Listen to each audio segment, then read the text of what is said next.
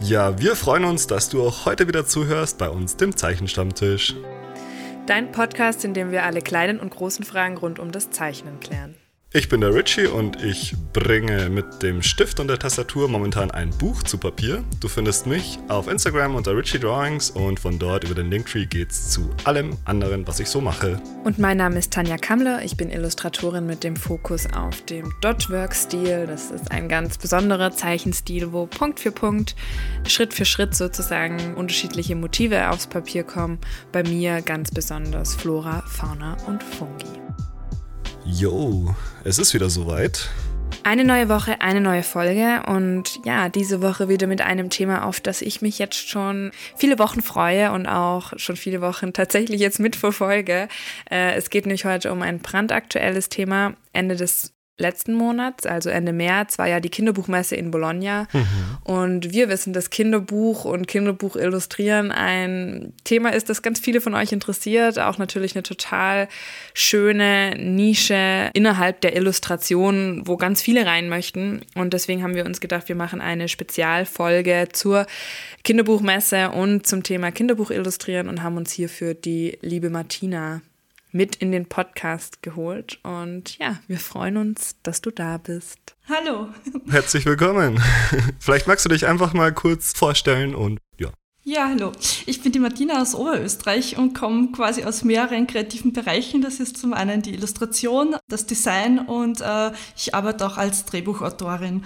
Also ein rundum kreativer Beruf. Und ja, ich bin im Illustrieren selbst eigentlich noch relativ frisch, also habe einige Jahre angestellt gearbeitet und bin jetzt seit genau Anfang der Pandemie, also sehr spannend selbstständig okay. in diesem Bereich. Okay. Ja, witzig, das haben wir jetzt echt schon ein paar Mal gehört, irgendwie so, dass, dass viele mit der Pandemie so in die Selbstständigkeit gestartet sind. Sicher ein total schwieriger Start. Also ähm, mit vielen Ängsten teilweise auch verbunden, kann ich mir vorstellen. Ähm, wie ging es dir dabei? Ja, es war so richtig ein, ja, mit dem kalten Wasser quasi gestartet. Also richtig alles, was man vielleicht äh, im Laufe der ersten zehn Jahre hat an Problemen, war irgendwie so im ersten halben Jahr, ja da. Aber es hat mich hoffentlich stärker gemacht. Genau, wollte gerade sagen, abgehärtet. du hast jetzt eigentlich alle Schwierigkeiten, Hindernisse, Hindernisse schon abgehakt. Jetzt kann es eigentlich dann nur noch besser werden, oder? Genau. Aber man merkt, es geht gerade bergauf. Also die ganze Branche, es ist so ein bisschen ein Aufatmen im Moment da. Mhm. Also ich bin guter Hoffnung. Sehr und das, den Start hat ja die Messe gemacht. Ich habe ja angefangen, wo eigentlich dann im Herbst die Frankfurter Buchmesse gewesen wäre, so das erste große Highlight in der Selbstständigkeit. Und ja, es sind zwei Jahre eigentlich alle Messen abgesagt worden. Mhm. Und jetzt war natürlich Bologna ein Riesenhighlight, dass das endlich geklappt hat. War das jetzt so die erste äh, Messe, auf der du warst, sozusagen wieder? Genau. Wie war das Gefühl? Also ich, auch wenn man dann wieder so in ja, Leute aus der Branche trifft und so finally, das, ich stelle es mir als ein ganz tolles Gefühl auch vor Ort vor. Ja, es ist irgendwie surreal, wenn man da ist. Es ist irgendwie so immer, dass man hat sich das vorgestellt, wie das dann ist, wenn man mit den Leuten von den Verlagen spricht und so. Es war ja immer nur irgendwie fiktiv, man hat zig Blogs gelesen von anderen Illustratoren, die schon jahrelang in der Branche sind. Und wenn man dann wirklich selber da ist, ist es schon was anderes. Es mhm. kostet natürlich auch viel Überwindung irgendwie. Ja, es ist trotzdem alles auf Englisch, was natürlich mhm. im Grunde kein Problem ist, aber ja, es ist einfach jeden Tag irgendwie wie zu zig Vorstellungsgesprächen gehen. okay. Wow. Okay. Ja. Bevor wir jetzt noch tiefer in die Kinderbuchmesse Bologna und was es da vielleicht gerade so, ja, auch für Einsteiger, für Möglichkeiten gibt, sich da bekannt zu machen, wollen wir erstmal noch ein bisschen was über dich erfahren. Du hast ja schon ein bisschen angeteasert, dass du in vielen Bereichen so unterwegs bist. Ja, was hast du studiert? Wie bist du in den kreativen Beruf? Wie bist du in die Selbstständigkeit gerutscht? Erzähl einfach mal ein bisschen. Ja, also ich habe in Salzburg Kommunikationswissenschaft mit Schwerpunkt Journalistik studiert und zusätzlich noch Spanisch-Portugiesisch und war in dem Bereich eigentlich immer schon ähm, beim Radio tätig. Sieht schon sehr lang aus. Also ich mache jetzt mit euch einen Podcast, bin aber gar nicht mehr geübt. ist wirklich witzig. Ähm, und ja, habe dann nebenbei immer schon Aufträge gemacht, äh, nicht im Illustrationsbereich, aber viel im Designbereich. So bin ich eigentlich irgendwie über so ein Hintertürchen schon immer in dem kreativen Bereich und in ähnlichen Bereichen gewesen, auch viel Storytelling gemacht, was ja auch irgendwie ein ja, Grundpfeiler von der mhm. Illustration ist. Mhm. Und es so im Nachhinein betrachtet hat es eigentlich in meiner Karriere drei witzige Momente gegeben. Das war schon in der ähm, die jetzt quasi auch das beschreiben, was ich jetzt beruflich mache. Also in der Volksschule hat es immer geheißen, du musst unbedingt Autorin werden, du musst Texte schreiben. Dann, wie ich auf dem Gym war, war ich im Kunstzweig, da hat es geheißen, warum studierst du nicht Kunst? Und an der Uni dann so, na, probier's mit Drehbuch schreiben. Und irgendwie ist das so witzig, weil genau das sind die drei Dinge, die ich jetzt mache. Okay. Also hat sich das irgendwie schon ein bisschen angedeutet immer. Aha. Dann kannst du ja das Rundum-Paket eigentlich anbieten, oder? Du kannst es äh, illustrieren und schreiben. Habe ich jetzt zufällig gerade gemacht. Ich habe gerade äh, eine Bäckerei in Oberösterreich hat gerade neu gebaut, äh, ein Riesenzentrum und da habe ich für, für das Schaukino quasi einen Kinderfilm gemacht, wo ich auch das Maskottchen, also den Backbären zusätzlich noch illustriert habe. Also es war gerade so ein Rundum-Paket. Ach krass. Das ist ja total cool. Aber es wäre jetzt eh mal eine Frage gewesen, also in welchem Rahmen wirkt sich das Drehbuch? Ehrlich gesagt vom bis. Also die letzten Jahre, ich habe auch schon an der Uni, da haben wir eine riesen Doku gemacht. Also wir haben zum 50-jährigen Jubiläum von der Uni Salzburg einen Riesenfilm gedreht. Da sind wir in, insgesamt haben wir, glaube ich, eineinhalb Jahre dran gearbeitet mit allem drum und dran. Und dann haben wir noch als Masterprojekt eine Doku zur Energiewende gemacht. Das war auch mhm. ganz spannend. Mhm. Und da haben wir auch schon, also das war in Gruppen aufgeteilt und unsere Gruppe hat sich dem Teil Kinder und Zukunft gewidmet. Also irgendwie, ja, das Kinderthema war schon immer irgendwo ein bisschen präsent. Mhm. Genau. Und wie würdest du sagen, hat sich jetzt dein Illustrationsstil gefunden und entwickelt? Weil ich finde, wenn man jetzt so bei dir schaut, gerade die Farbwelt und sowas, also sehr kreativ, also wirklich auch von der Motivwelt, äh, man hat immer voll viel zu entdecken und die, die Farbwelt ist ja auch irgendwo eines. Mhm. Hat sich das entwickelt? War das sofort da? Was inspiriert dich da? Es hat sich unglaublich entwickelt. Also ich habe so in meiner Jugendzeit sehr viel mit Acryl gemalt, also groß auf Leinwand. Also mhm. danach in der Schule quasi im Kunstzweig und auch Karikaturen gemacht. Und irgendwie hat sich sehr viel auch, ja, ich habe dann 2008 ein halbes Jahr in Nicaragua studiert, also sehr viel äh, Exotisches mit aufnehmen können. Mhm. Die haben auch einen ganz eigenen Malstil dort. Also die Pintura Primitivista, also so ein bisschen ein einfacher Illustrationsstil, aber trotzdem mit einem besonderen Merkmal und sehr viel, ja, da geht sehr viel in die Farbtiefe rein. Mhm. Das hat mich unglaublich inspiriert. Und ähm, 2019 circa war das. Und zwar war das ein Riesentrend gerade in der Branche Lettering und Watercolor. Mhm. Und äh, ich weiß nicht, ob ihr das ein bisschen mitbekommen habt. Das war irgendwie sehr, da waren gerade die Farben Orange und äh, Mustard Yellow, also so Burnt Orange, mhm. also die, die extrem warmen, erdigen Farben, ein Riesentrend. Und da bin ich irgendwie so hineingerutscht. Das war sehr auf Lettering und florale Themen bezogen. Und irgendwie war es dann für mich unglaublich schwer, nachdem ich immer mehr irgendwo drinnen war, also es war viel über Instagram, haben sich dann so kleine Communities gebildet. Da hat es zum Beispiel die Friends of Illustration gegeben, die von zwei coolen Hosts auch äh, gegründet worden sind. Da hat es immer so monatliche oder wöchentliche Challenges gegeben. Mhm. Und irgendwie habe ich mir immer gedacht, oh, ich würde das auch so gern können. Also wirklich eine komplette Illustration machen mit Hintergrund. Das andere war immer nur sehr, ja, so wie man sich eine Wallart vorstellt, also irgendwie ein Motiv auf Hintergrund. Und irgendwie hat mich das extrem gereizt, dass ich mich da immer mehr in das Thema reinarbeite. Und gleichzeitig habe ich mir irgendwie so unglaublich schwer getan, die Farben wegzubringen. Also ich bin schon immer äh, ein Mensch gewesen, der sehr gern warme Farben äh, verwendet, aber ich war dann extrem in dieser erdigen Linie. natürlich braucht man ein bisschen mehr im Farbspektrum, um dann wirklich auch erfolgreich zu werden. Das war für mich so irgendwie ja, das Grundthema, an dem ich jetzt zwei Jahre intensiv gearbeitet habe. Ist es so, dass man mehr braucht? Im Grunde schon, ja. Also zum Beispiel auf dem amerikanischen Markt ist eher so, je bunter, desto besser. Also das, da, da verkaufen die knalligen Farben extrem gut. Europa ist da ein bisschen zurückgenommen. Dann gibt es wieder Länder, wo eher das Pastellige sich viel besser verkauft. Das ist total spannend, das zu das sehen. Ist sehr krass. Ach, krass, okay. Kann man das wirklich jetzt so, so clustern? Also sprichst du jetzt ganz generell oder im, in Bezug auf Thema Kinderbuch? Ja, genau, schon auch okay. in Bezug auf Thema Kinderbuch.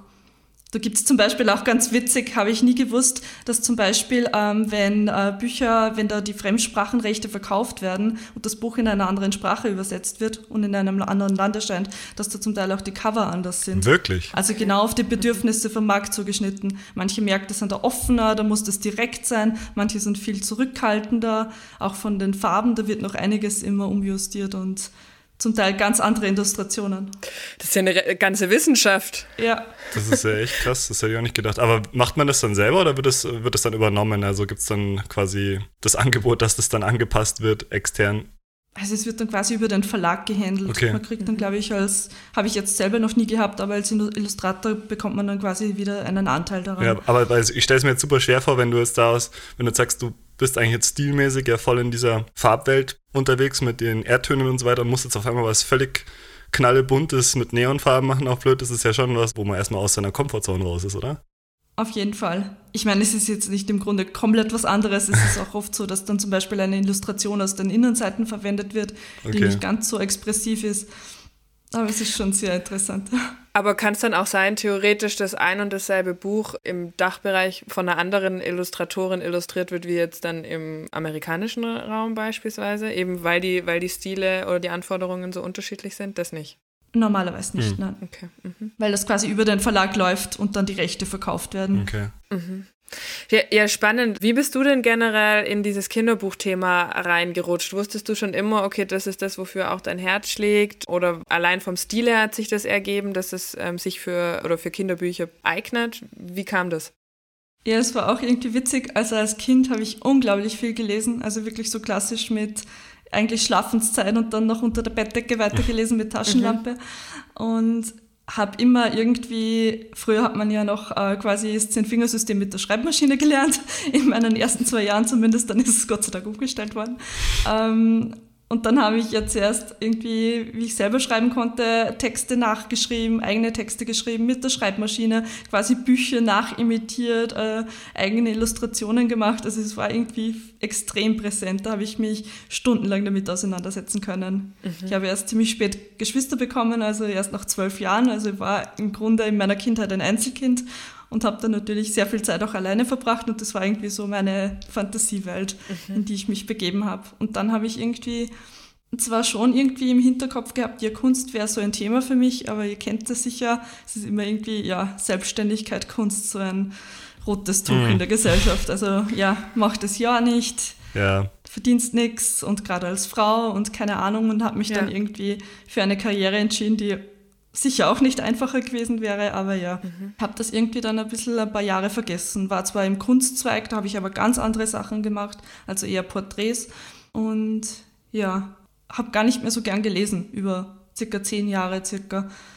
Ist irgendwie alles so zugunsten von wissenschaftlichen Artikeln mhm. äh, gegangen und ja, vor circa drei Jahren eben durch das Thema Lettering, Watercolor-Illustration immer mehr irgendwie auf Instagram zu sehen, bin ich dann irgendwie in das hineingerutscht und habe dann zufällig über eine Werbeanzeige Make Art Cells kennengelernt. Mhm. Das ist quasi eine amerikanische Plattform, die international für internationale Illustratorenkurse anbietet. Das ist von einer Kunstagentin gegründet worden die hat auch ein eigenes Studio quasi, die Künstler repräsentiert und macht quasi die Kurse nebenbei und holt sich dafür die verschiedenen Disziplinen quasi auch immer wieder Experten dazu. Also im Kinderbuchbereich gibt es jedes Jahr ein, zwei Kurse. Da ist zum Beispiel die Zoe Tucker dabei, die auch in den letzten Jahren einige Bücher selber geschrieben und veröffentlicht hat und Art Directorin ist. Und dann im Home Decor äh, Bereich, also wo man zum Beispiel Muster für Stoffe etc. illustriert, hat sie auch eine Expertin aus der Branche. Und so habe ich dann quasi ganz witzig im Frühjahr 2019 war das, glaube ich, mein iPad gekauft und dann im Sommer den ersten Kurs gestartet. Und das war so irgendwie der schwierigste Kurs, den man machen kann. Und das war eben die Kinderbuchillustration. und so richtig ähm, ja, ins kalte Wasser geschmissen. Und das ist quasi immer so ein Fünf-Wochen-Kurs. Und jede Woche wird das schrittweise aufgebaut. Also man illustriert in den fünf Wochen natürlich kein komplettes Buch, aber man kommt, bekommt quasi einen Dummy-Text, also einen mhm. Beispieltext. Okay. Mhm. Und baut das dann auf. Also man fängt an, dass man einen Charakter, also den Hauptcharakter vom Buch kreiert.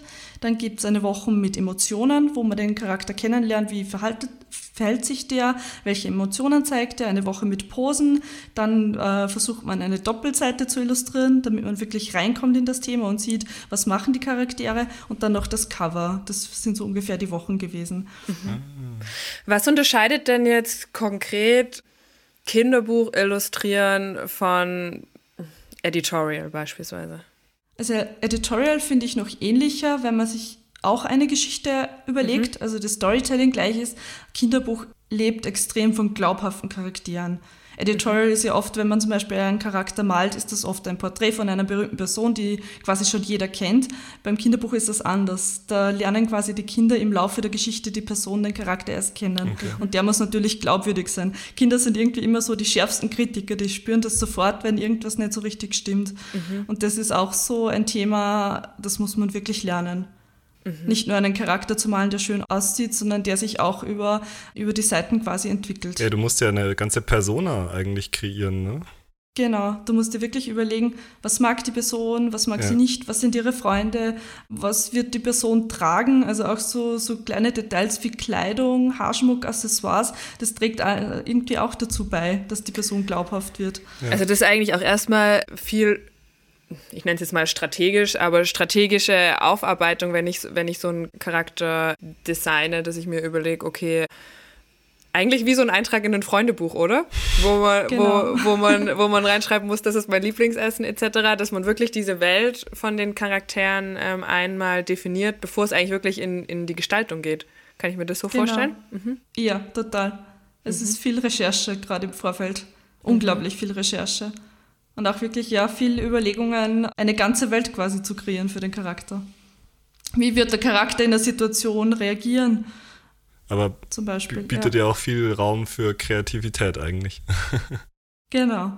Oder gibt es da auch so eine Regel, die immer funktioniert? Also jetzt ganz blöd gefragt, so bei Kinderbüchern, dass man sagt, jo, man sollte sich schon auch so nach so einem Leitfaden orientieren. Also ich bin ein sehr intuitiver Mensch. Ich weiß, manche Menschen brauchen das, ja. habe ich auch in den Kursen gemerkt. Die brauchen wirklich das Strategische, die sitzen sich hin, machen ihre Skizzen, mhm. wieder Reinzeichnungen von den Skizzen. Bei mir ist es ganz anders. Also ich eigentlich komplett umgekehrt. Ich war immer der Mensch, die sitzt sich vor ein weißes Blatt Papier oder beziehungsweise vor dem iPad, wo ich meistens jetzt illustriere und äh, fange quasi intuitiv an. Okay. Ich bin ein Mensch, äh, ich mag gar nicht gerne irgendwie Bleistiftskizzen und so. Ich, ich brauche immer irgendwelche Farben, damit ich das, das mhm. Gefühl bekomme, da drinnen zu sein. Also bei mir hat immer sehr viel intuitiv angefangen. Natürlich, wenn man dann mit Kunden arbeitet oder auch in Kursen, dann ist es schon Schritt für mhm. Schritt quasi der Aufbau. Also auch wie man im Profibereich arbeitet, da gibt es zuerst mal Charakterskizzen in Schwarz-Weiß, da macht man quasi ein Storyboard, also man teilt quasi die Geschichte auf die, auf die 32 Seiten dann auf, die meistens ein Kinderbuch hat. Ja. Dann gibt's, ähm, wird mit Farbpaletten gearbeitet, also gibt es dann äh, kolorierte Skizzen und dann nochmal die finalen Skizzen. Und das war für mich irgendwie eher ganz schwierig, da in den Prozess reinzukommen. Mhm. Was war denn so dein ähm, erstes Projekt und wie kam das in dem Bereich? Mm, die ersten Anfragen waren, also ich bekomme generell ganz viele Anfragen auf Instagram, mhm. also in den verschiedensten Disziplinen. Das erste war jetzt kein Kinderbuchprojekt, sondern ähm, illustriertes Poster, eben auch mit Emotionen. Also ein okay. Kinderposter quasi fürs, fürs Kinderzimmer. War, was auch äh, eigentlich vom Thema her ganz cool war, weil da explizit auch Diversity gefordert war, was ich super mhm. gefunden mhm. habe, weil das gerade bei uns am Markt noch nicht so eben sich durchsetzt. Mhm. Machst du das jetzt alles noch nur noch digital oder auch schon noch mit Acryl?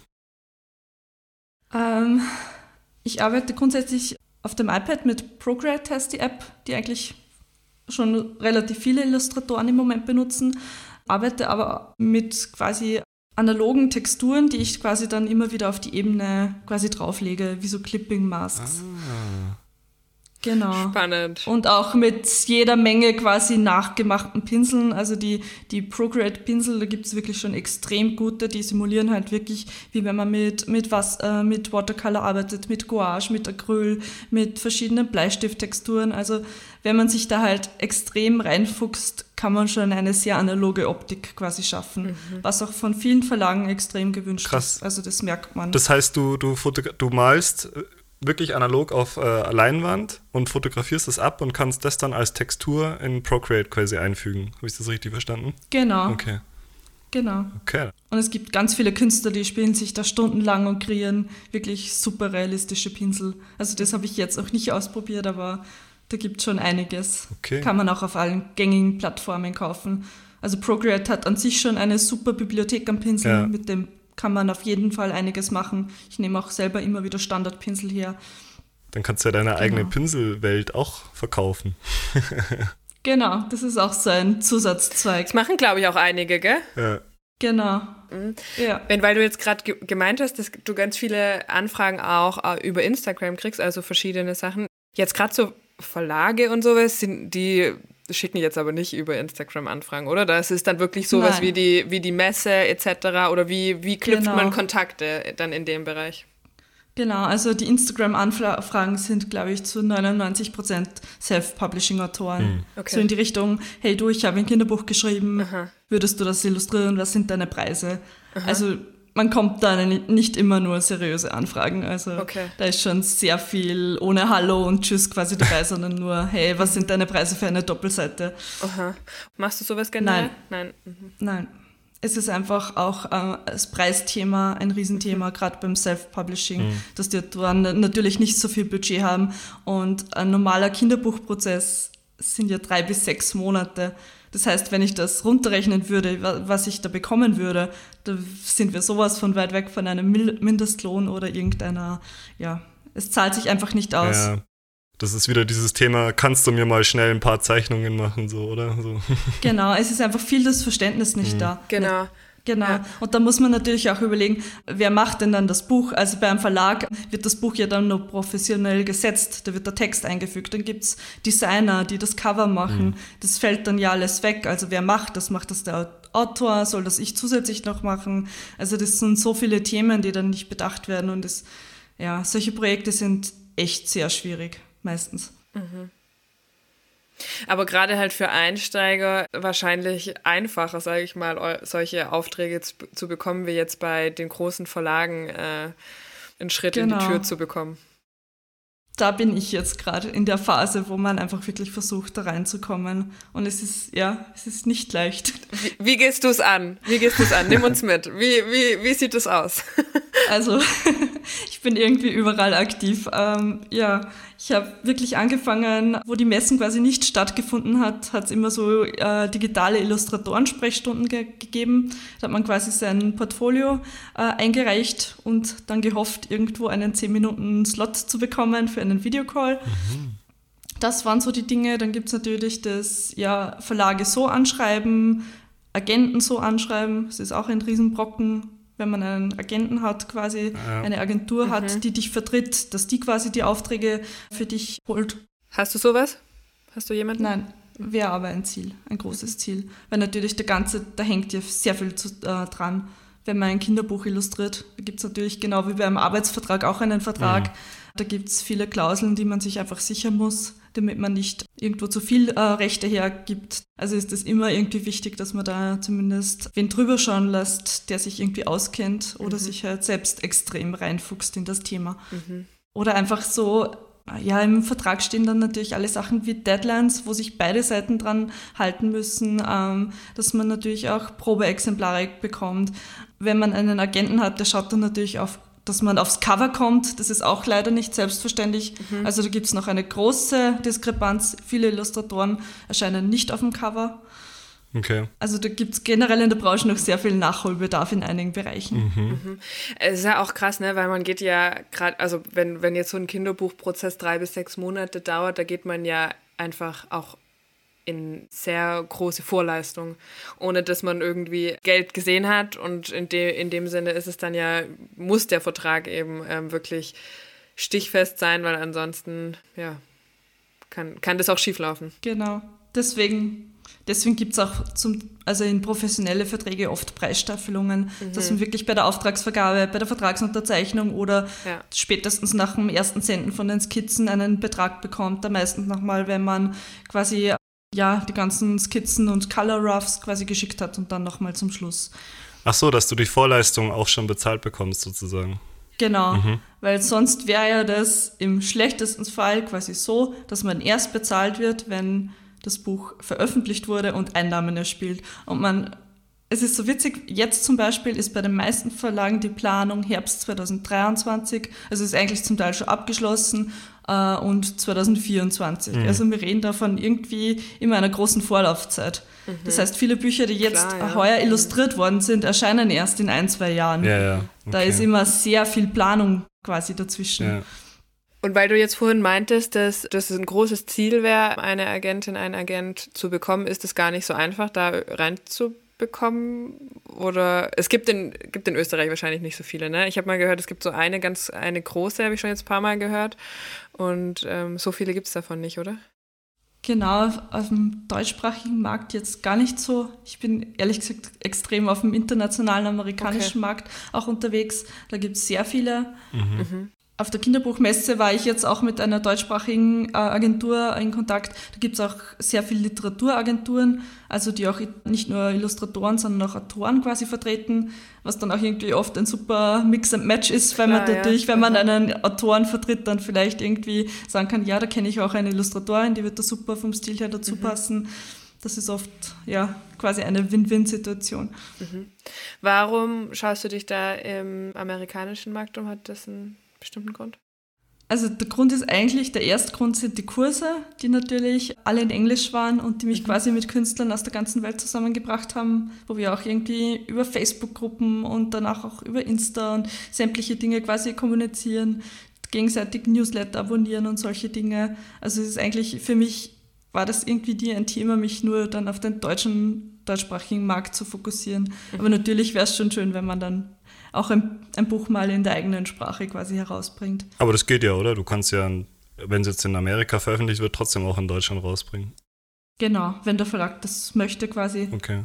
Es ist irgendwie ganz unterschiedlich. Manche Bücher gibt es nur auf Englisch. Ich bin ja leidenschaftliche Kinderbuchsammlerin. Also es ist so ein bisschen ein, ja, man wächst so ein bisschen rein in das, dass man dann natürlich auch äh, sich sehr viel äh, anschaut an Büchern. Da gibt es so einen Grundsatz, wenn man sich 100 äh, Kinderbücher angeschaut hat, dann müsste man eigentlich auch ein sehr gutes eigenes schreiben und illustrieren können.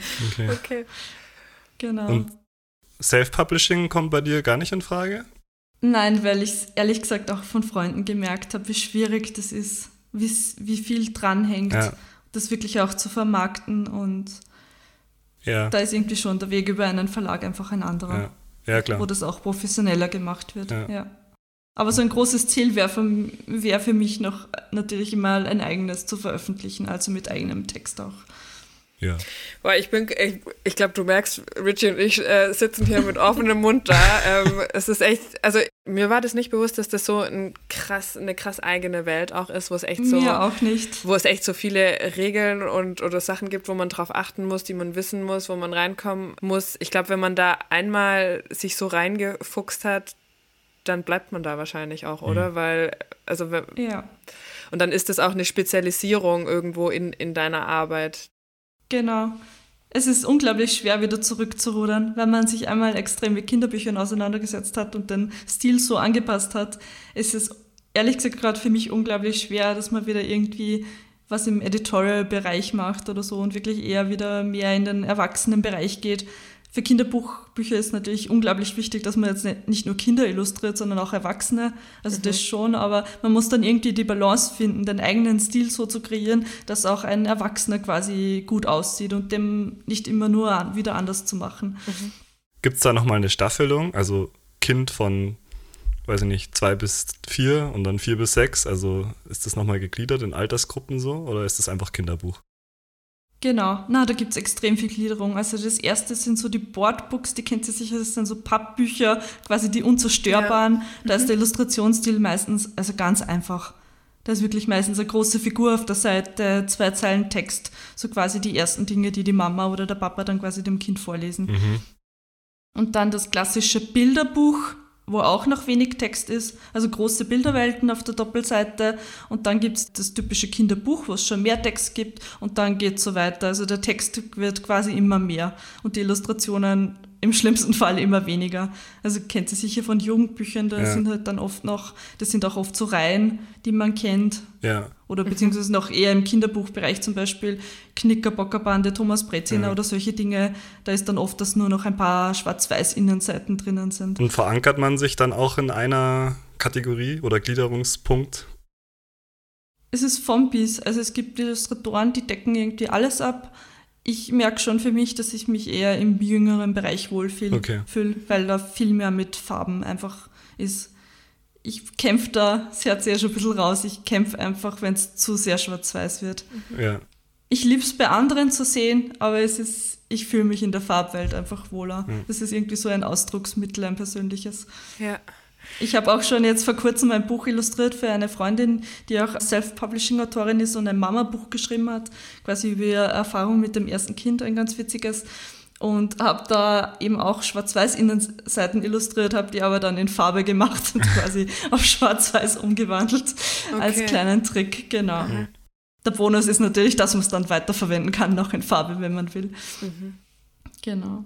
Hast du denn eben, weil, also wir kriegen schon auch immer wieder eben so dieses Kinderbuchthema ist ja ein Thema, was unglaublich viele Illustratorinnen irgendwie interessiert. Ähm, wir haben jetzt aber schon gehört, dass es auch schwierig ist, da irgendwie reinzurutschen, dass man sich extrem erstmal damit beschäftigen muss, weil, ja, hast du irgendwie Tipps, wenn jetzt jemand wirklich noch komplett am Anfang steht und einfach merkt, hey, mein Stil ganz generell würde mich das interessieren, wo fängt man an? Also wir haben schon gehört, so dieses Charaktere entwickeln, das ist, also zu lernen, das ist ein Thema, aber hast du sonst noch irgendwie Tipps, wie fängt man das an?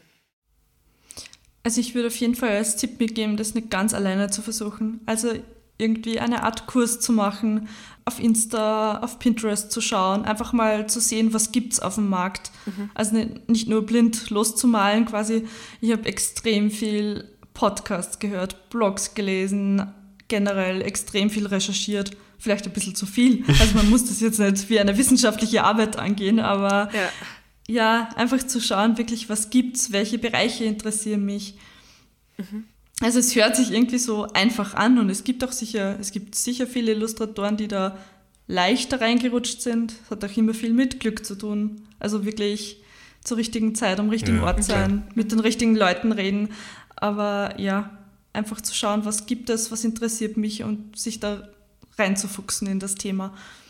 Und bei Charakteren ist es einfach so, es war auf der Messe ganz witzig, äh, ich habe da auch im Vorfeld quasi ein paar Termine gebucht. Also es war möglich, das gratis zu machen, also mit Verlagen, mit anderen Profi-Illustratoren. Und da habe ich so das, der Satz ist mir hängen geblieben, da hat ein sehr bekannter Illustrator zu mir gesagt, ja, alle Illustratoren glauben immer am Anfang von ihrer Karriere, es geht darum, schöne Bilder zu malen. Und damit punktet man bei den Verlagen. Also, wow, die hat so einen unglaublichen Stil, die müssen wir jetzt quasi mit ins Programm nehmen. Aber eigentlich wollen äh, die Verlage am Anfang nur sehen, hey, du kannst deine Geschichte erzählen, du kannst glaubwürdig einen Charakter über die Seiten führen. Und erst später in der Karriere kommt dann das quasi, dass man nur wegen seinem außergewöhnlichen Stil gebucht wird. Das ist irgendwie extrem hängen geblieben bei mir, dass man da sich nicht so sehr hineinfuchsen sollte in das Thema. Da hast du, da hast du natürlich mit, der, mit dem ganzen Thema Drehbuch einen großen Vorteil. Genau, also das Denken immer in irgendeiner Geschichte, das ist schon sehr Ja. verankert. Ja. Aha, cool. Gibt es denn da von der Story her so Geschichten, die besonders beliebt sind oder vielleicht auch welche, die schon super ausgelutscht sind? So? Also, keine Ahnung, ähm, mir fällt jetzt kein Beispiel ein. Ich glaube, so auch so auch so auch die Frage, im Portfolio zeigt man ja oft dann eher auch so freie Arbeiten. Gibt es da irgendwie Themen, das wolltest du jetzt oder darauf wolltest du hinaus, gibt es da Themen, die man da jetzt irgendwie unbedingt zeigen muss? Also es gibt so Evergreens, die bei allen Verlagen punkten, das sind Tiere. Ja, Tiere sind so, glaube ich, die Bestseller unter den Büchern. Also es ist ganz verschieden. Es gibt so ein paar so Tipps, wie man das Portfolio am besten aufbaut. Es gibt auch Trendthemen. Also beim Portfolioaufbau ist es wirklich wi- wichtig, dass man zum Beispiel äh, über mehrere Illustrationen oder Seiten einen Charakter zeigt, also die Entwicklung, dass der nicht jetzt quasi nur, so wie ich es am Anfang auch gemacht habe, wie es viele am Anfang gemacht haben, man zeichnet einen Charakter und der steht stocksteif da und schaut quasi mitten ins Bild. So sollte man es einfach nicht machen. Also der Charakter in Umgebung, in Interaktion mit Freunden, mit Tieren, mit der Umwelt, verschiedene Jahreszeiten, also Regen, Herbst, Winter, Sonnenschein, ähm, verschiedene Locations, Reisen in der Stadt, auf dem Land, im Haus drinnen. Also das ist ein großer Grundsatz, einfach zu zeigen, hey, ich kann das alles. Ich kann nicht nur einen Charakter aufs Bild malen, sondern ihn wirklich in verschiedene Settings packen. Dann ja wirklich von jung bis alt quasi äh, Charaktere reinzupacken, also von Babys bis zum ja, Pensionisten quasi und immer auch viel Personen in Interaktion. der, der, die Königsdisziplin ist dann noch, wenn man zum Beispiel einen Vorschlag für ein Cover reinpackt. Das, das mögen viele Verlage gerade in den letzten Jahren sehr gern. Also Lettering ist ein großes Thema, dass man nicht da eine Schrift nimmt, eine Computerschrift oder eine Font, sondern wirklich der Illustrator das selber macht. Einfach da mehr mhm. Leben reinzubringen. Das ist sicher ein großer Pluspunkt, wenn man das auch selber kann. Also das zu zeigen, ähm, dann ja nicht nur eine voll illustrierte Seite, sondern auch Vignetten und Spot-Illustrationen heißt das. Also eine Spot-Illustration ist quasi ein Geschenkbackerl, ein Christbaum alleine. Also das ist ein Spot, eine, ja, Aha. quasi ein Ding illustriert mhm. und eine Vignette ist so eine kleine Zusammensammlung von Dingen. Mhm. Also auch quasi noch ohne irgendwie das in einen großen Hintergrund zu packen. Und dann gibt es äh, Einseite, Single Page und äh, Doppelseite, also über zwei Seiten ein riesen Panoramabild illustriert. Genau, da gibt es noch Unterscheidungen. Und wenn man das quasi alles mal geschafft hat, das zu machen, dann hat man quasi ein gutes Portfolio. Und das hört sich jetzt so super an, so ja, jetzt sitze ich mir zwei Wochen hin und mache das Portfolio, aber im Endeffekt reden wir da von einer Entwicklung von, ja, zwei, drei Jahren aufwärts. Ja, ich glaube, wir wissen alle, was das bedeutet. Das ist ja eine ganze Marke, die du entwickelst. Genau. Und das, das Witzige ist ja, wenn man mal glaubt, man hat einiges geschafft, hat sich in der Zeit, das kennt ihr sicher, hat sich in der Zeit der Stil wieder weiterentwickelt. Also mhm, es ist irgendwie so eine never-ending Story. Man wird mhm. nie fertig. Man entwickelt sich ja auch unglaublich. Je mehr man sieht, je mehr man in der Branche ist, je mehr man lernt, desto mehr versucht man das irgendwie wieder selber reinzupacken in die Illustrationen und dann schaut natürlich das, was man vor einem halben Jahr gemacht hat, eigentlich in den eigenen Augen halt wieder aus wie, ja, wie aus einer anderen Welt. Mhm. Also technisch vielleicht nicht gut, vielleicht hat man sich farbtechnisch weiterentwickelt. Also da passiert eigentlich sehr viel. Also ein Portfolio ist dann irgendwie nichts, was dann zehn Jahre hält, sondern das wird halt mhm. wirklich laufend immer wieder befüllt und ja. erweitert. Das wäre jetzt auch meine Frage gewesen, weil ich kann ja jetzt nicht zwei bis drei Jahre warten, bis mein Portfolio für mich so gut ist, dass ich dann rausgehe und mich traue, ähm, das auch mal jemandem zu zeigen. Wann ist der Punkt, wo, wo ich jetzt sagen kann, okay, und jetzt gehe ich auf die Kindermesse, versuche da Kontakte zu machen, zeige mein Portfolio her. Wann weiß ich, dass dieser Punkt da ist? Also es gibt so den Grundsatz, start before you're ready. Also starte schon, bevor du dich bereit mhm. fühlst quasi. Ja, es ist voll schwierig. Das ist so ein Thema, das beschäftigt ganz viele. Ich würde sagen, man sollte zumindest nicht extrem Bauchweh haben. Man wird immer Bauchweh haben, man wird immer nervös sein, aber man sollte zumindest irgendwie ein bisschen so das Gefühl haben, ja, jetzt könnte es passen. Mhm. Ich glaube, viele okay. Illustratoren, Designer, Texter, keine Ahnung, sind sehr selbstkritisch und glaube ich, fühlen mhm. sich nicht, nie hundertprozentig bereit und wissen, ja, es gibt immer noch was, was sie verändern und verbessern könnte. Aber irgendwie so, wenn man weiß, okay, man bekommt auch das Feedback. Also es ist für mich sehr wichtig, dass man sich auch irgendwo Feedback holt, holt und nicht jetzt nur vom, vom Freundeskreis. Mhm. Das ist oft schwierig, weil natürlich versucht da jeder zu sagen, ja, wow, super, gut, sondern wirklich irgendwie von Gleichgesinnten eben über Kurse, über ja, Instagram kennt sie, ist ein schwieriges Thema mit Likes und so, aber einfach ja zu versuchen, da irgendwie wen, der aus einem ähnlichen Bereich kommt, mal draufschauen zu lassen und irgendwie ein Feedback zu kommen. Aber eigentlich ja auch bei Kindern, oder? Genau, Kinderbücher ist eigentlich der, der beste Tester ist das Kind dann, ja. Also die Zeichnung auch mal herzeigen oder wenn du einen Charakter erfunden hast, also du beginnst einfach mal einen Charakter, eine Persona zu kreieren, was hat die für vielleicht Charaktereigenschaften, wie ist die drauf? Und dann, vielleicht ist das ja in der Tierwelt, vielleicht ist es eine Maus oder so und dann zeichne ich die mal oder zeichnest du die mal in verschiedenen Emotionen und Posen und dann zeigst du es einfach mal Kindern, oder? Genau. Ja. Genau. Und auch zu beobachten. Also das mhm. vergessen viele, dass man wirklich aus dem Leben beobachtet. Mhm. Dass man wirklich, wenn man wenn man vielleicht jetzt keine eigenen Kinder hat, sich irgendwo mal äh, am Nachmittag auf den Spielplatz setzt, einfach mal so schauen, wie bewegen sich Kinder. Das sind auch so Anfängerfehler, dass man da irgendwie ganz komische Verrenkungen macht und das irgendwie gar nicht so natürlich hinbekommt, mhm. die Bewegungen vom Kind. Das wäre jetzt auch noch eine Frage gewesen. Es ist keine Voraussetzung, selbst Kinder zu haben, um kind für Kinderbücher zu illustrieren. Nein, also da gibt es von bis. Ich habe selber auch noch keine Kinder. Ähm, mhm. Wichtig ist irgendwie, dass man schon mal gehört hat, wie Kinder ungefähr, ja, oder gesehen hat, wie sich ein Kind verhält. Also ganz, okay. ganz fremd sollte das Thema nicht sein, aber ja, na, da gibt es von bis. Okay. Also ist sicher keine Voraussetzung. Mhm. Okay, ich würde jetzt unglaublich gerne noch ein bisschen was über die Messe in Bologna ähm, hören. Welche Trends gibt es da? Welche Entwicklungen merkst du momentan gerade generell im Markt? Ja, wie waren einfach, wie viele Tage warst du da und wie war, was waren so deine Erfahrungen? Also ich war vier Tage vom 21. bis 24. März. Quasi mit ja, Vorlauf, Anreise per Auto geht ja von Österreich ganz gut in sechs, sieben Stunden. Mhm. Genau, und vier Tage dann vor Ort, jeden Tag von um neun hat die Messe gestartet, bis sechs ist es offiziell gegangen, war dann meistens irgendwie doch noch länger, bis man dann nach Hause gekommen ist, waren schon so zehn, zwölf Stunden Tage, also sehr intensiv. Und natürlich jetzt in der Corona-Zeit noch mit Maske, also ja, mhm. war sehr anstrengend. Und halt unglaublich groß, also es war noch immer kleiner wie in den vergangenen Jahren, es waren fünf Riesenhallen, so circa ja, geschätzt 300 Meter lang, 100 Meter breit. Mhm. Und man, ja, Verlage aus aller Welt quasi und man schaut halt dann, entweder hat man Termine, die sind natürlich auch meistens irgendwo in einer anderen Halle wieder und dann rennt man quasi die Hallen durch. Und das ist wirklich so, ja, es gibt größere Stände, es gibt so Ländergruppenstände quasi, wo zum Beispiel ähm, die baltischen Staaten haben sich da so, so Stände geteilt. Österreich war jetzt auch nicht so groß vertreten, das war quasi so eine Zeile, wo drei, vier Verlage quasi nebeneinander waren. Dann gibt es ganz große Gruppen, also die großen amerikanischen Verlage, die haben da so riesen kleine Buchten quasi, wo extrem viele Bücher ausgestellt sind. Dann gibt es kleine Tische mit Meetings, also wo die Rechte verkauft werden. Also da gibt es mhm. ganz viel auch, ja, wie so ein kleiner Handel ist das quasi im Hintergrund. Mhm. mhm. Und dann gehe ich da als Illustratorin mit meinem Portfolio unterm Arm von Stand zu Stand und sage, hallo, ich bin Tanja, ich möchte, ich illustriere Kinderbücher und wollt ihr nicht was mit mir machen? Schön wär's, ja. Muss ich mir das so vorstellen? Schön wär's, ja.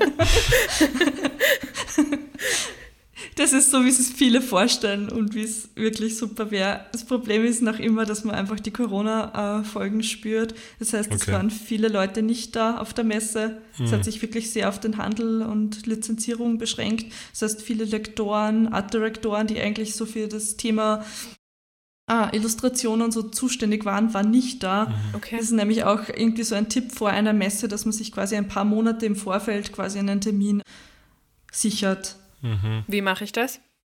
Also über verschiedenste Wege. Entweder man kennt denn die Person, man kann über LinkedIn ist ein gutes äh, Netzwerk dazu suchen, quasi wirklich viel Recherche.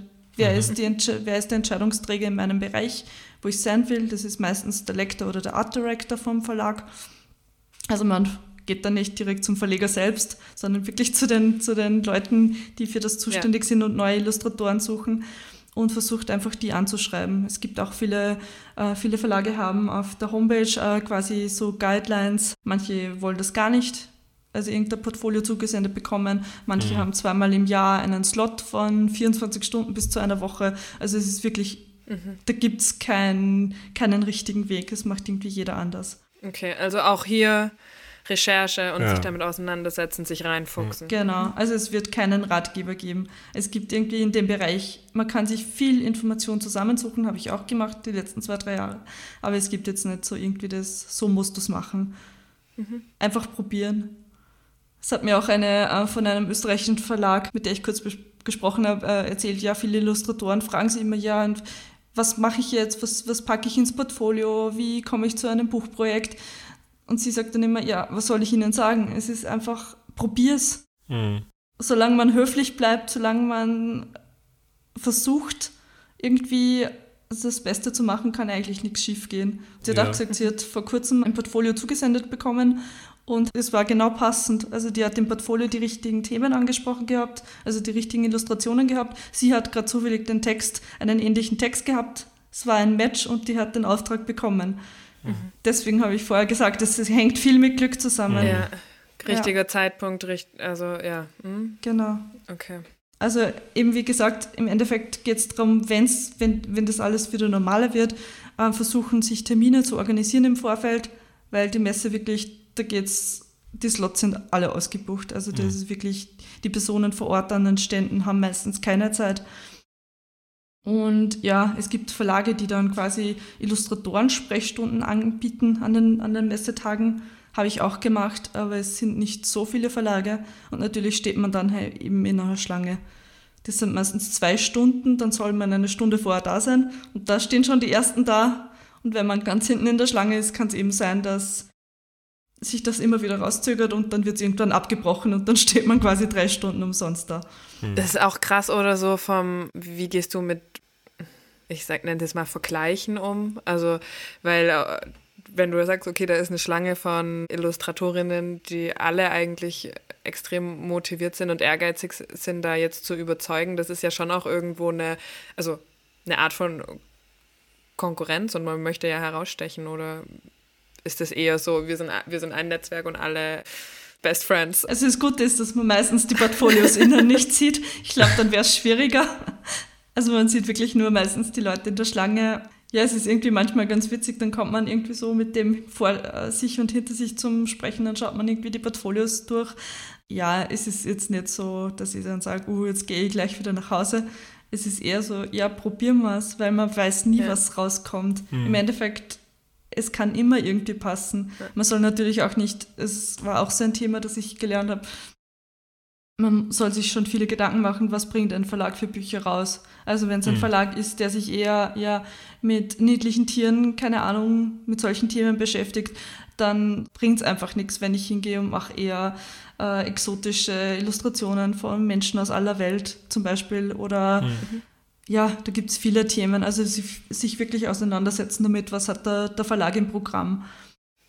Gibt es Themen, die gerade generell gern, also jetzt mal außer, außer von den Tieren, von den niedlichen Tieren, von denen wir schon geredet haben. Ich schätze mal, Kinderbücher werden ja auch so von den großen Trendthemen begleitet, oder? Die haben ja auch eine gewisse, einen gewissen Einfluss drauf. Gibt es da irgendwie Entwicklungen, die eben spannend sind, auch im Kinderbuch? Ja, ich finde es total spannend, aber witzigerweise auch eher, eher international. Mhm. Also der deutschsprachige Markt ist gerade so, okay, wir machen mal Diversity, mhm. wo natürlich der amerikanische Markt irgendwie schon zehn Jahre früher fast draufgekommen ist. Also mhm. man merkt, bei uns ist das Bemühen da, aber noch sehr viel das Festhalten irgendwie an so alten, mhm. alten Traditionen. Ich möchte jetzt nicht so kritisch sein, ich finde es ich finde es eh super, dass da irgendwie was passiert, aber wir sind da schon noch ein bisschen hinten. So international merkt man extrem also Diversität auf allen Ebenen. Also man macht eigentlich kein Kinderbuch fast mehr, wo nicht alle Hautfarben vertreten sind. Mhm. Das ist eigentlich so ein Grundthema. Mhm. Also nicht nur Weiße zu zeigen, sondern wirklich alle Hautfarben, Geschlechter, Kulturen, also auch andere Themen, also schwierigere Themen wie körperliche, geistige Behinderungen irgendwie kindgerecht zu zeigen. Mhm. Da gibt es auch sehr viele Bestrebungen. Aber das ist spannend. Also ist ja eigentlich der Anspruch auch da, dass man irgendwie auch einen Lehrauftrag so ein bisschen hat und gewisse Werte einfach vermittelt, oder? Genau, einfach, dass ein Kind ein Buch liest und nicht mehr fragt, ey Mama, was, was sehe ich denn da? Das ja. sollte eigentlich Normalität sein, ja. dass ich da verschiedene Arten von, von Menschen sehe. Das finde ich einfach super. Ja. Weil ich glaube, dann kann man auf lange Sicht auch mal einige Probleme vielleicht ja ein bisschen ausmerzen in der Gesellschaft. Ja. Wäre zumindest die Hoffnung, dass mhm. man da ein bisschen eine weltoffenere und tolerantere Gesellschaft ja. irgendwie erzieht. Also das ist ein Riesenthema, dann so äh, Dinge wie starke Mädchen und auch sensible Jungen ist gerade ein mhm. ganz großes mhm. Thema. Äh, bei sensible Jungen oder auch ja, so Dinge wie Jungs, die gerne mal pink tragen oder bunte Fingernägel haben sich Mädchenkleider anziehen, also auch in die Richtung wird ganz viel gemacht. Mhm. Also sich mit der eigenen Geschlechteridentität auseinandersetzen. Mhm. Ja, total wichtig. Ja. Also ja. echt. Toleranz aus, auf allen Ebenen. Auch gut, dass sich da was tut einfach. Ja, mhm. extrem. Ja. Und natürlich, wie ihr schon gesagt habt, also Umwelt, Krieg, Nachhaltigkeit, also die ganzen Themen werden irgendwie viel gesellschaftskritischer jetzt auch irgendwie spielerisch mhm. mit reingepackt macht die Arbeit von Illustratorinnen natürlich auch nicht einfacher, oder? Solche komplexen Themen dann aufs Papier zu kriegen. Es ist eben nicht nur mehr irgendwie die Giraffe und das Bärchen, ja. sondern auch von der Komplexität der Themen. Extrem. Ich stelle es mir auch mega schwer vor, tatsächlich. Ja, also. man, man, hinterfragt dann die eigenen Dinge immer irgendwie. Ja. So, ist das jetzt eh nicht irgendwie wieder ein Abrutschen in irgendein Klischee und ja, das ist ja hochsensibel, oder? Das ist ja immer eine Gratwanderung auch, oder? Also Extrem, ja.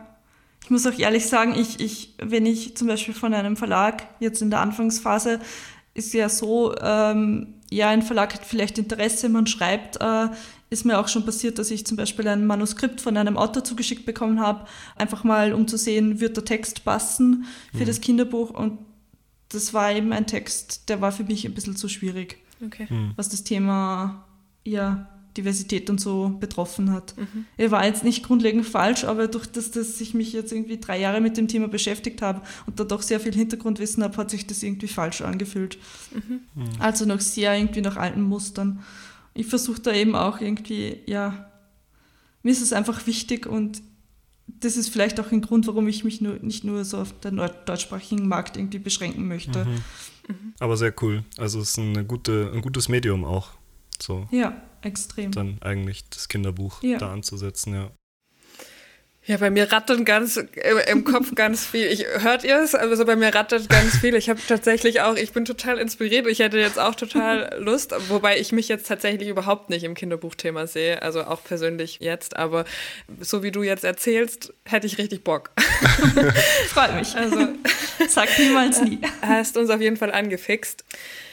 Ja, eben, wir haben über die Kinderbuchmesse gesprochen, wir haben über dich und deine Arbeit gesprochen, wir haben über Tipps und Tricks gesprochen für, für Anfänger oder für Einsteiger in das Thema. Gibt es noch irgendwas Grundsätzliches, was du, was du loswerden möchtest, was du mit auf den Weg geben möchtest? Ich merke das gerade ganz oft irgendwie so, dass vielleicht hat es auch Corona ausgelöst, dass sich viele irgendwie Gedanken machen so über das eigene Leben, die eigene Berufswelt, sind, kann ich Dinge nochmal neu starten, kann ich was probieren. Also ich habe einige Jahre in einem Konzern gearbeitet, habe dann nochmal ganz von vorn angefangen, mich selbstständig gemacht in der Pandemie, also wirklich zu Beginn der Pandemie. Mhm. Man soll es einfach machen. Es ist irgendwie so, man hat nur dieses eine Leben. Viele überlegen da, kann ich noch mit über 30 und ja, definitiv.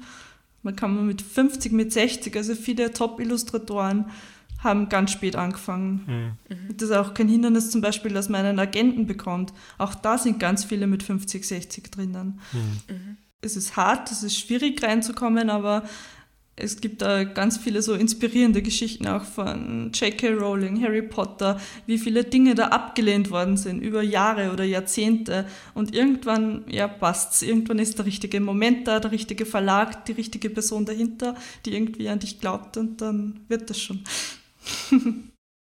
Das ist ein sehr. Vielen Dank für das Mutmachen. Appell, ja.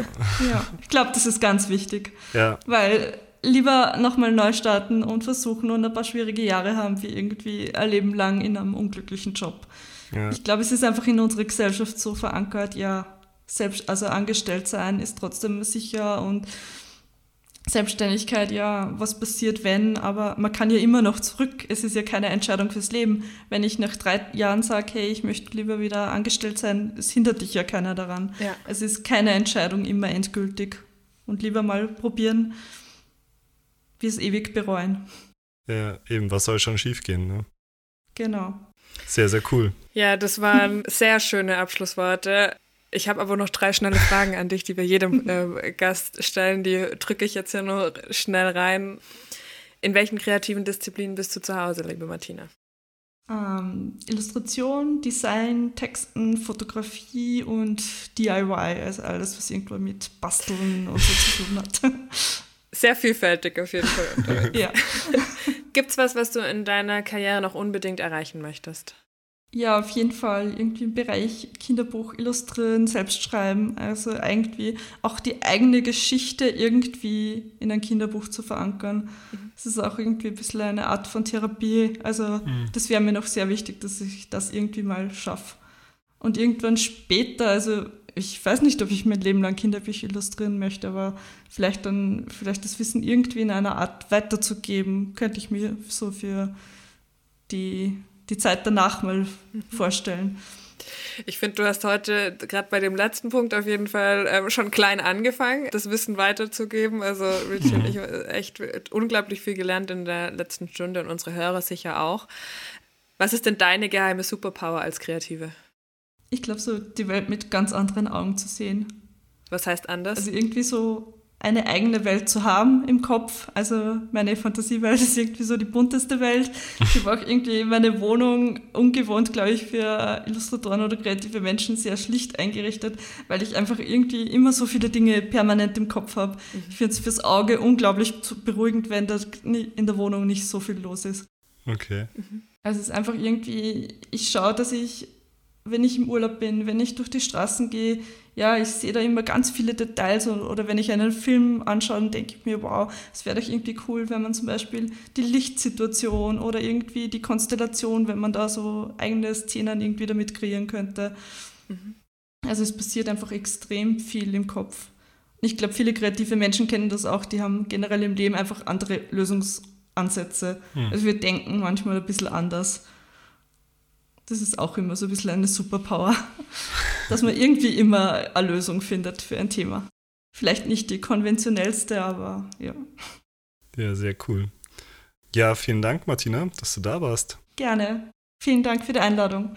Ja, und vielleicht magst du jetzt am Schluss noch mal ganz kurz raushauen, wo man dich denn überhaupt überall findet. Also, ihr findet mich auf Instagram unter lamartinaart, lamartina.art und auf meiner Homepage unter martinastolberger.com.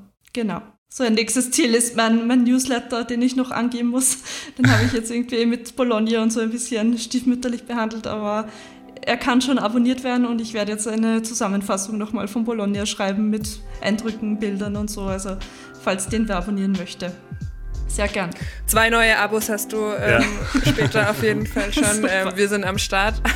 Und das kann man übrigens bei unserem Podcast auch machen, wenn wir schon beim Abonnieren sind. Hier noch kurz mhm. die Eigenwerbung. Auf allen, äh, gerade bei Spotify und so, drückt auf Folgen. Wir freuen uns über jedes Follow, über jede Bewertung. Und damit sagen wir vielen Dank fürs Gespräch, Martina. Es war sehr inspirierend und wir haben uns sehr gefreut, dass du hier warst.